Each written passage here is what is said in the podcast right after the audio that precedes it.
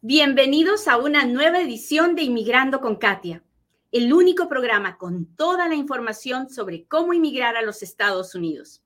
Mi nombre es Katia Quiroz, abogada de inmigración. Buenos días, bienvenidos a otro Inmigrando con Katia, un programa donde yo, Katia Quiroz, le cuento las noticias de inmigración, le contesto sus preguntas, pero sobre todo trato de compartir un poquito del amor de Dios trato de recordarle todas las mañanas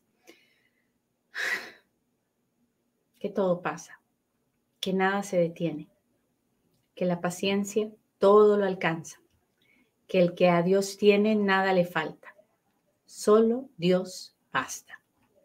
Y eso es algo muy importante, sobre todo si usted hoy día se está sintiendo solo, se está sintiendo abandonado, se está sintiendo sin fuerzas, porque dentro de usted hay una fuerza muy, pero muy, muy, muy, muy potente. Dentro de usted hay un alma llena de ganas de vivir. Usted la está tapando, no la está dejando salir de usted, porque está concentrado solamente en sus problemas. Pero si usted se concentra en sus bendiciones, esa fuerza interna va a salir. Esas ganas de seguir luchando, aún a pesar de la adversidad, van a salir. Así que échele ganas a la vida. Recuerde que Dios está con usted y solo Dios basta. Muy bien, vamos a hablar de inmigración como todos los días. Este es el momento en el que yo le pido, por favor, que le machuque al botón de compartir, que me permita llegar a un inmigrante más, a uno que necesita escuchar hoy día lo que está pasando, a uno que eh, está en la frontera tratando de entrar, o a uno que está pensando venir, o a uno que está aquí, que está tratando de convencer a alguien de que se venga. No, no, no, no, no, no, no. Déjeme contarle lo que está pasando.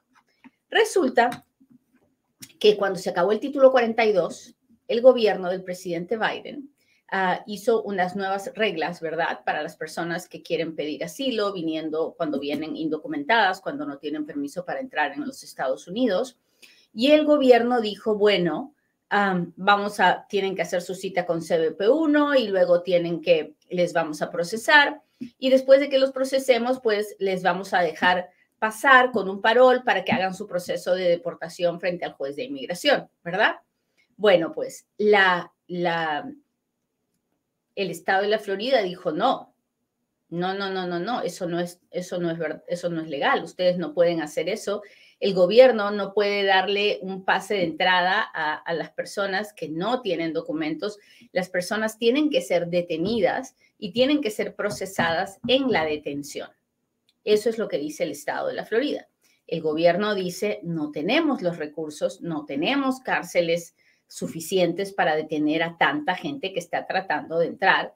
Y el estado de la Florida dice, bueno, no es mi problema, pero no los puedes dejar pasar. El asunto es que un juez de la Corte del Distrito, que es la Corte de más abajito, dijo, oh, tienes razón la Florida. No, el gobierno, es, es problema del gobierno, a ver cómo le hace, pero no pueden soltar a las personas adentro de los Estados Unidos porque eso ocasiona un daño para los estados que luego tienen que recibir estas personas y que no tienen la capacidad. El gobierno de los Estados Unidos fue y apeló a una corte de apelaciones. Ya se, acuerda que le, tal vez usted me está mirando por primera vez, pero hay tres tipos de cortes en, eh, en el sistema judicial federal. La Corte del Distrito, que está aquí, la Corte de Apelaciones, que se divide en circuitos, por eso usted va a escuchar que hablamos de los circuitos de apelaciones, y la Corte Suprema, que está aquí. Bueno, pues la Corte de abajo, de la Florida, del distrito, ha dicho no, el gobierno no puede soltar a las personas que vienen a pedir asilo, a las personas que son agarradas indocumentadas en la frontera. El gobierno no las puede soltar, las tiene que detener, las tiene que procesar en la detención.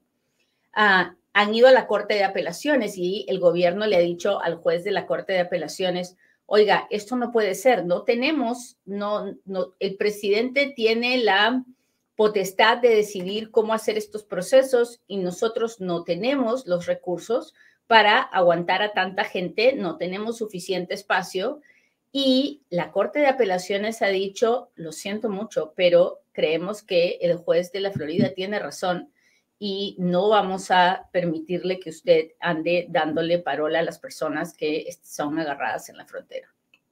Así que ahí estamos, muchachos. ¿Qué quiere decir eso? Quiere, bueno, pero primero déjeme preguntarle, ¿hasta ahí estamos claros? ¿Me sigue? Está, esto es lo que acaba de pasar, la decisión es de lunes. Ah, cuénteme si me está entendiendo. ¿Dónde está? Hola, Elizabeth Knight, ¿cómo estás? Hola, Ángel. ¿Qué tal? ¿Qué tal? Si usted está aquí adentro de los Estados Unidos, esta noticia no le afecta porque usted ya entró. Esto le afecta a todos los que están en la frontera tratando de entrar y a todos los que están en cualquier lugar, en México o en cualquier lugar, tratando de sacar una cita con CBP One. Así que, hola Angelito, gracias por tus saludos. Él nos mira desde California. Muchas gracias. Buenos días, Lupita. ¿Cómo está, Leviram? Qué bueno verlo. Hacía días que ya no lo veía. Muchas gracias por estar aquí. Ah, hola, hola, Andreita, ¿cómo estás? Sol Estuardo. Andrea, saludos desde Houston. Raleigh, North Carolina, Luz Piazzola, ¿cómo estás, Luz? Gracias por estar aquí una vez más. Mariquita, Mariquita, tú te llamas como una tía muy querida mía, mi tía Mariquita. Ah, muy bien, muchachos. Bien, entonces, ah, ¿qué va a pasar ahora? Bueno, el gobierno tiene que seguir procesando a todas las personas que está procesando, pero no, las puede, no les puede dar parol, no les puede permitir entrar a los Estados Unidos. Eso es básicamente lo que esta decisión dice.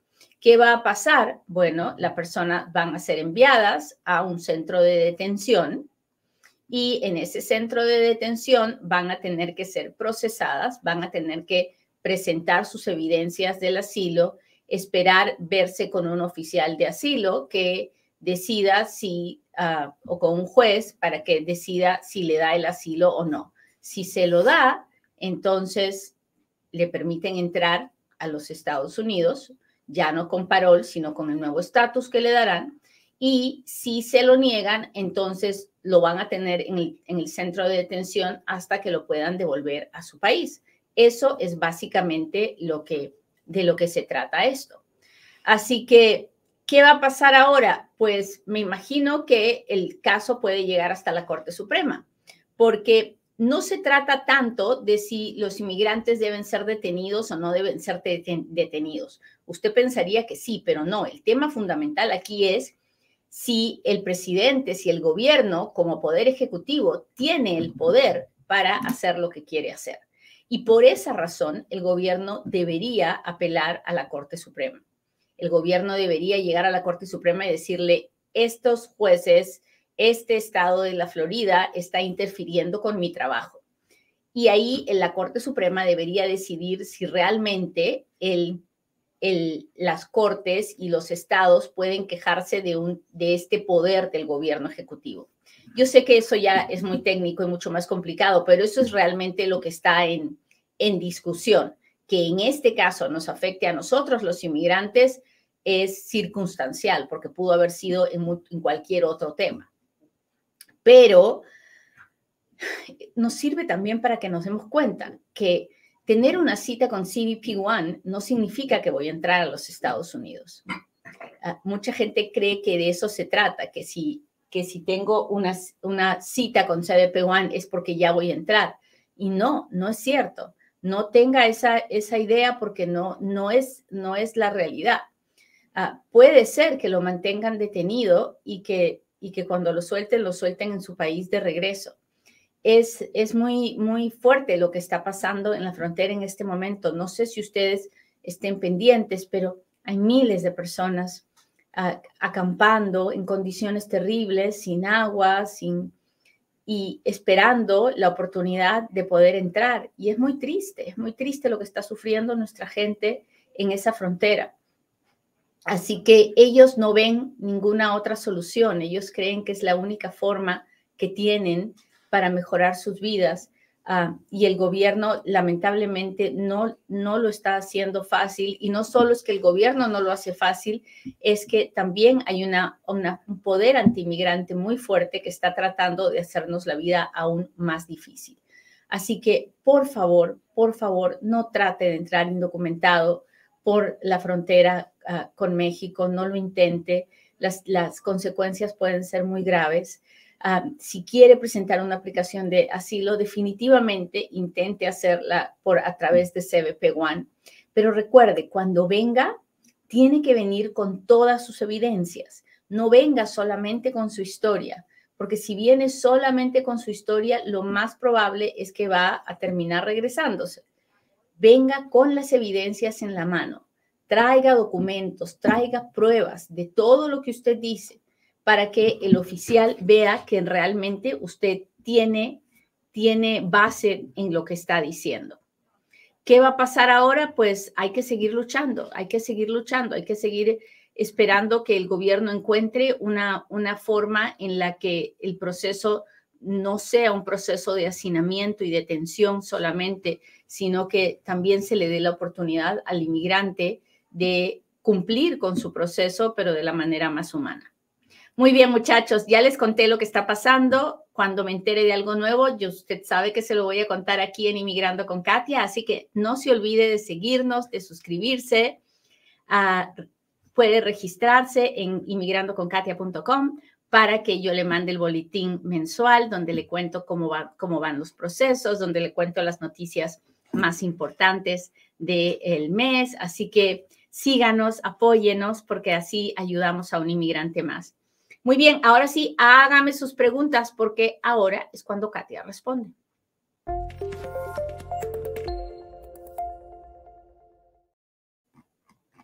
Déjeme ver. Voy a empezar con mi gente de YouTube.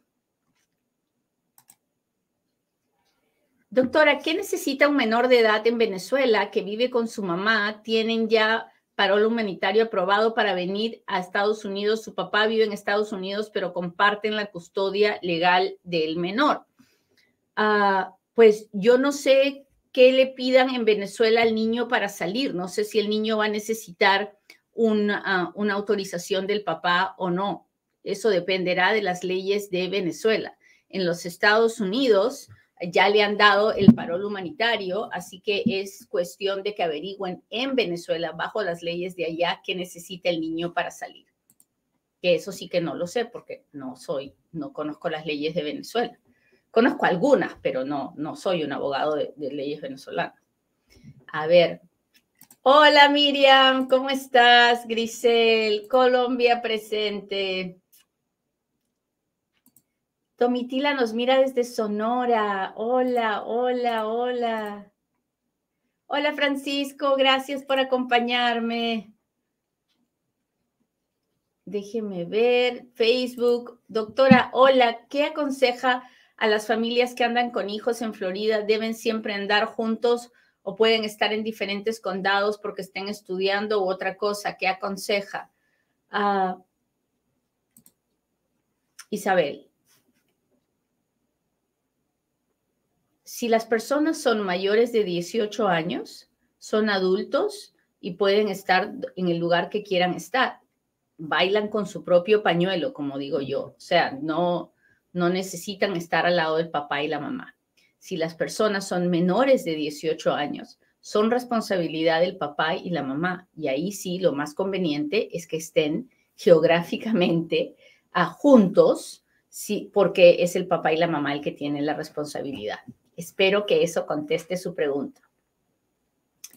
Hola Malú, ¿cómo estás? Muchas gracias. Otra pregunta de YouTube. Buenos días, soy residente, estoy soltero, aplicaré a la ciudadanía. ¿Cuánto necesito ganar para no usar sponsor? Para la ciudadanía no se necesita ningún sponsor. No, no, eso es otra, el, el sponsor es para la residencia. A ver, a ver, a ver. ¿Cómo están? ¿Cómo están? Claudia, muchas gracias por estar aquí. Ah, doctora, buenos días. ¿Hay algún cambio con las vacunas de COVID para cambio de estatus? No, no que yo sepa. ¿Cómo le puedo hacer para sacar el pasaporte de mi hijo si su padre está en Estados Unidos? Tiene que, ah, tiene que averiguar en su país cómo le va a hacer, porque si necesitan la firma del papá, tal vez el papá que está acá en Estados Unidos tiene que ir a la embajada y firmar para la autorización.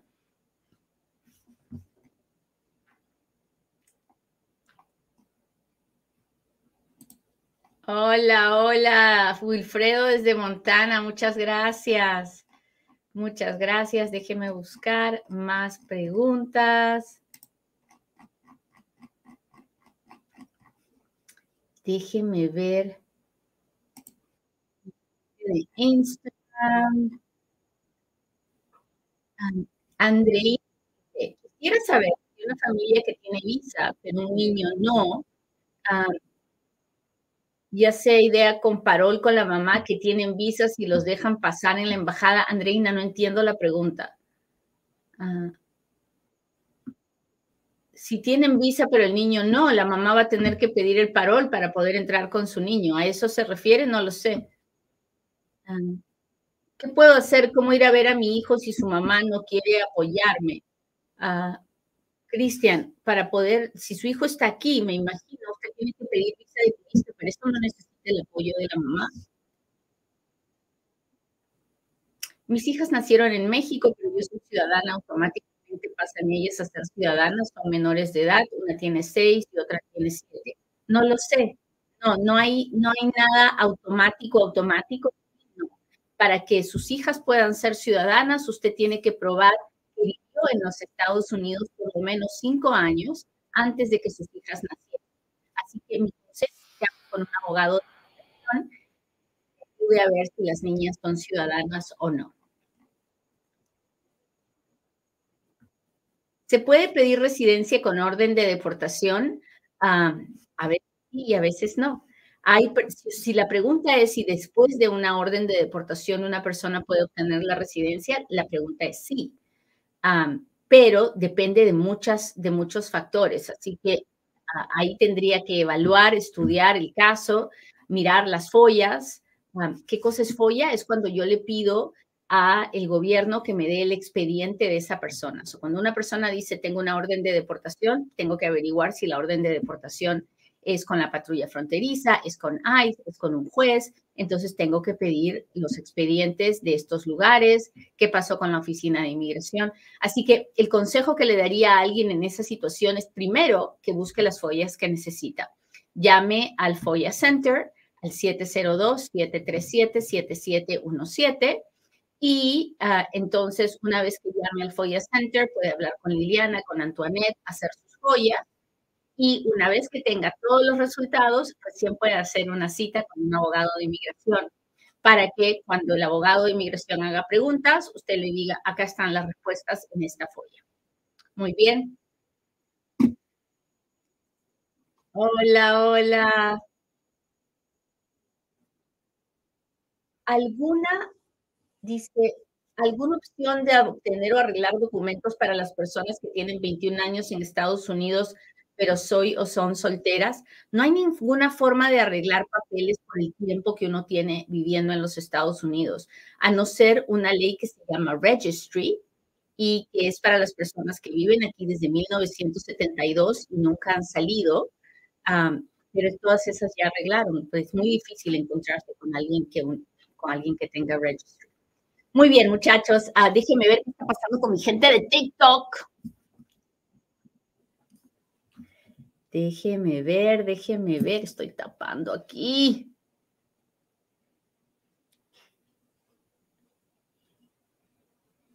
A ver, ¿quién se suscribe a este live? Matilde, ¿cómo estás? Buenos días.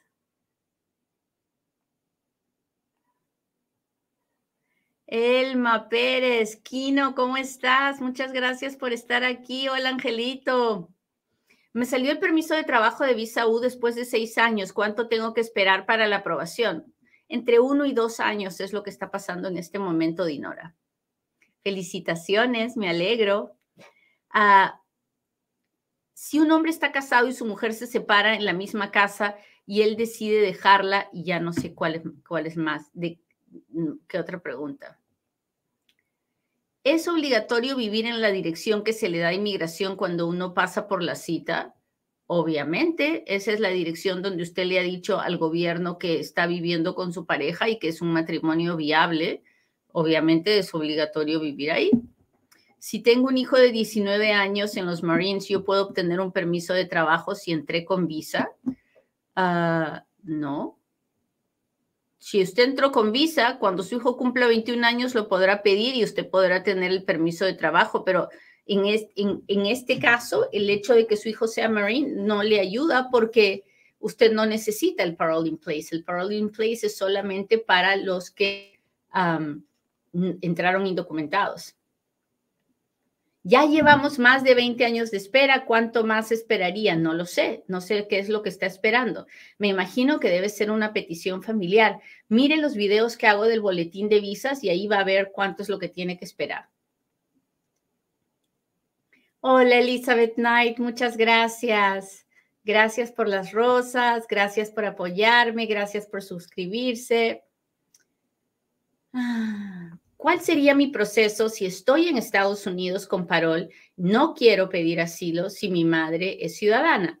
Bueno, ah, su mamá puede hacer una petición por usted. Las peticiones de los padres a los hijos mayores de edad demoran mucho tiempo, pero es posible. Ah, y su proceso es mantenerse solamente en el parol hasta que, eh, hasta, que, hasta que el gobierno se lo permita. Si el parol en algún momento se acaba, entonces usted tendrá que regresar a su país y seguir esperando en la petición de la mamá. Si es que usted, si algo más pasa, si usted se casa o si encuentra a alguien que le quiera pedir la residencia por trabajo, pues usted podrá hacerlo dentro de los Estados Unidos. En fin, hay muchas cosas. No necesariamente usted tiene que pedir asilo, porque si no tiene un caso de asilo, si usted está aquí simplemente porque las cosas en su país están muy duras, hay mucha violencia, pero usted no tiene un caso de asilo, no lo haga, no lo pida, porque va a perder. Y perdiendo el caso de asilo, vamos a terminar en una peor situación que simplemente estar en el parol. Así que hay que tener mucho cuidado con eso. Y los que tenemos documentos sí podemos sacar la cita por CBP One. Cualquier persona que quiera presentarse en la frontera y quiera pedir asilo político puede sacar la cita de CBP One. El día que usted va a la frontera y se presenta, ahí es cuando tiene que llevar los documentos. Pero eso no significa que lo van a dejar pasar dentro de los Estados Unidos. Significa que puede ser simplemente enviado a un centro de detención y estar ahí hasta que se decida si le van a dar ah, el asilo o, o no. Hola Marlon, Juan Carlos, ¿cómo está? Rafael dice, ah, si hay una expulsión y, llegar, y llega a la frontera, ¿se puede sacar la cita, de, la cita por, por el app? Cuando una persona tiene una orden de deportación, ya no puede pedir asilo político la persona solo puede pedir una cosa que se llama withholding of removal o convención en contra de la tortura, que es mucho más complicado, pero ya no se puede pedir asilo. Dice, mi perdón muestra que se transfirió a una oficina diferente. ¿Por qué? Porque están tratando de acelerar los procesos y en la oficina donde se encuentra están muy lentos. Entonces, cuando ven que hay otra oficina donde puede haber manos para trabajar los perdones, las envían. Así que no es algo malo, es algo bueno. Déjeme ver aquí si tengo alguien más de Facebook, de YouTube.